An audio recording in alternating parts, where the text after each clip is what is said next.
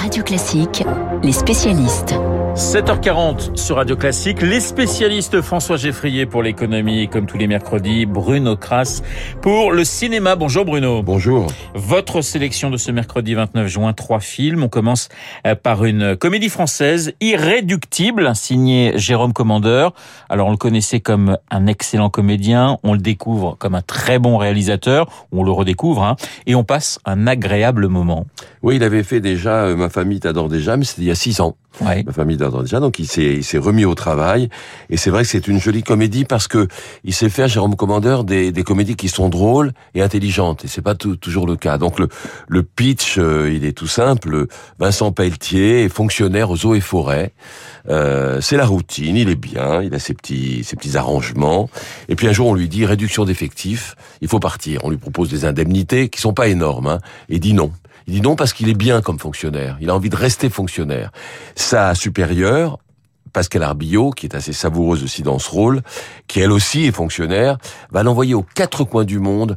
Alors ça va être le Groenland dans une base arctique où il doit défendre les scientifiques contre les ours. Ça va être l'Équateur, ça va être la Suède. Mais lui, il est bon enfant quand même et malin. Et il s'adapte à tout. Il s'adapte à tout et voilà, il va, il va essayer de tenir le coup. Et, et ce qui est drôle, c'est que à la fois c'est intelligent, ça parle d'écologie, ça parle des mers recouvertes de plastique. En plus, l'une des femmes qui va rencontrer Laetitia Doche est écolo, elle a plusieurs maris. Bref, il brasse plein de thèmes contemporains Ouais. avec euh, avec beaucoup d'intelligence. Et c'est une, il y a une très très belle distribution. Hein. Ah oui, alors il y a Christian Clavier qui est inénarrable dans un vieux syndicaliste à l'ancienne, force ferroviaire, et qui lui dit ne cède pas surtout, reste fonctionnaire. Il y a Gérard Darmon qui dans le film est un premier ministrable qui s'appelle Rosalinde Bacheron. Oui, ça a fait Est-ce que je veux plaisir à l'ancienne ministre de la Culture, ça je pense. Il y a Valérie Lemercier, Nicole Calfan, il y a Esteban, on croise de Pardieu. Donc il y a une super, euh, un super casting euh, de comédiens qui sont ravis de, de jouer avec Jérôme Commandeur, comme Laetitia Doche qui faisait pas beaucoup de comédie et a dit que c'était formidable de, de tourner avec lui. Bruno, deuxième film, Entre la vie et la mort. C'est un film espagnol. Alors l'histoire se déroule à, à Bruxelles. C'est l'histoire d'un père qui euh, découvre la face cachée de son fils.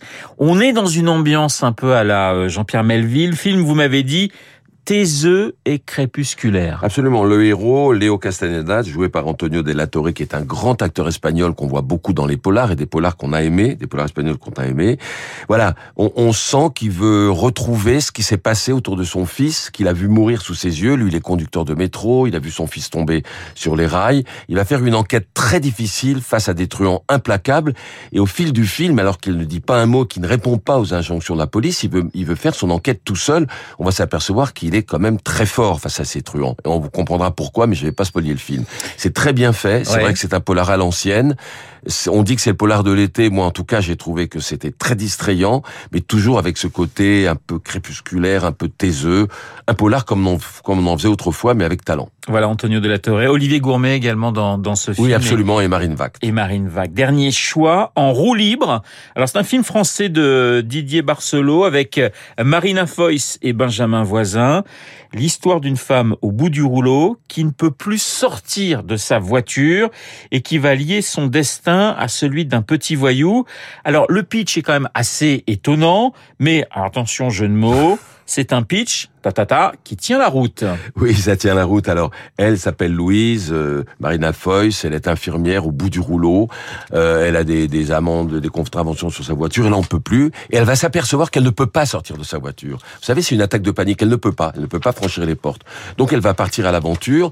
Un moment, elle va s'arrêter parce qu'elle n'a plus d'essence. Et là, il y a Paul, un petit voyou, joué par Benjamin Voisin, qui va faire éruption avec un, un flingue, entre guillemets, et qui va lui dire de sortir. Il va s'apercevoir qu'elle est folle, qu'elle ne peut pas sortir, et ils vont faire la route ensemble, et peu à peu, avec des tribulations incroyables et des invraisemblances, mais après tourne au cinéma, euh, ils vont se rapprocher parce qu'ils ont tous les deux des vies un peu cassées, et en parlant, ils vont se rapprocher. Voilà, on va pas en dire plus, mais c'est drôle, c'est bien fait, c'est plein d'invraisemblances. Mais ça roule.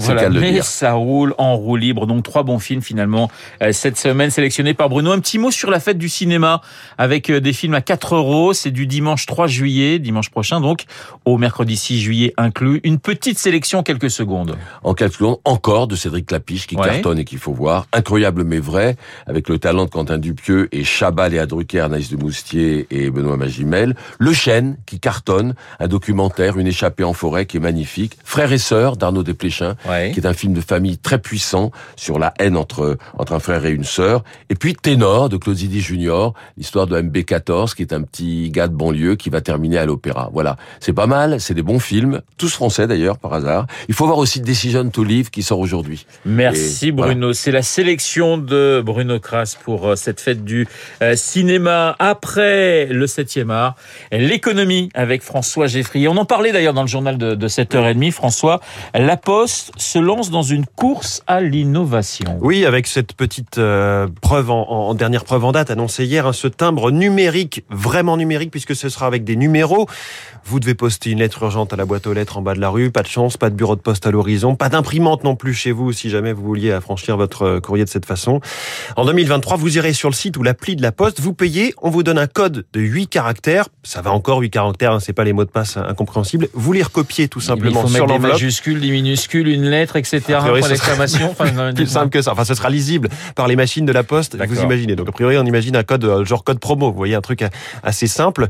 Et euh, ce sera ensuite vous pourrez la déposer pour qu'elle parte à la première levée. Ce n'est qu'un exemple de ce que fait la Poste en ce moment pour innover. On ne reconnaît plus cette entreprise lancée vraiment à corps perdu dans une diversification très technologique. Ces dernières années, d'ailleurs, la Poste s'est rendue quasi systématiquement au CES de Las Vegas avec des facteurs. C'est le grand salon de la high-tech où elle présentait par exemple des boutons connectés pour me permettant d'expédier des colis depuis votre boîte aux lettres dans votre immeuble ou devant votre maison. Autre axe de développement, la Poste a racheté un éditeur de logiciels, Pronote, qui est utilisé dans les, les établissements scolaires. Elle a développé son, son service DigiPost, qui est un, un coffre-fort numérique sur lequel, par exemple, les entreprises peuvent déposer les bulletins de paye de leurs salariés, évitant ainsi, là aussi, de les imprimer. Il y a son service d'identité numérique.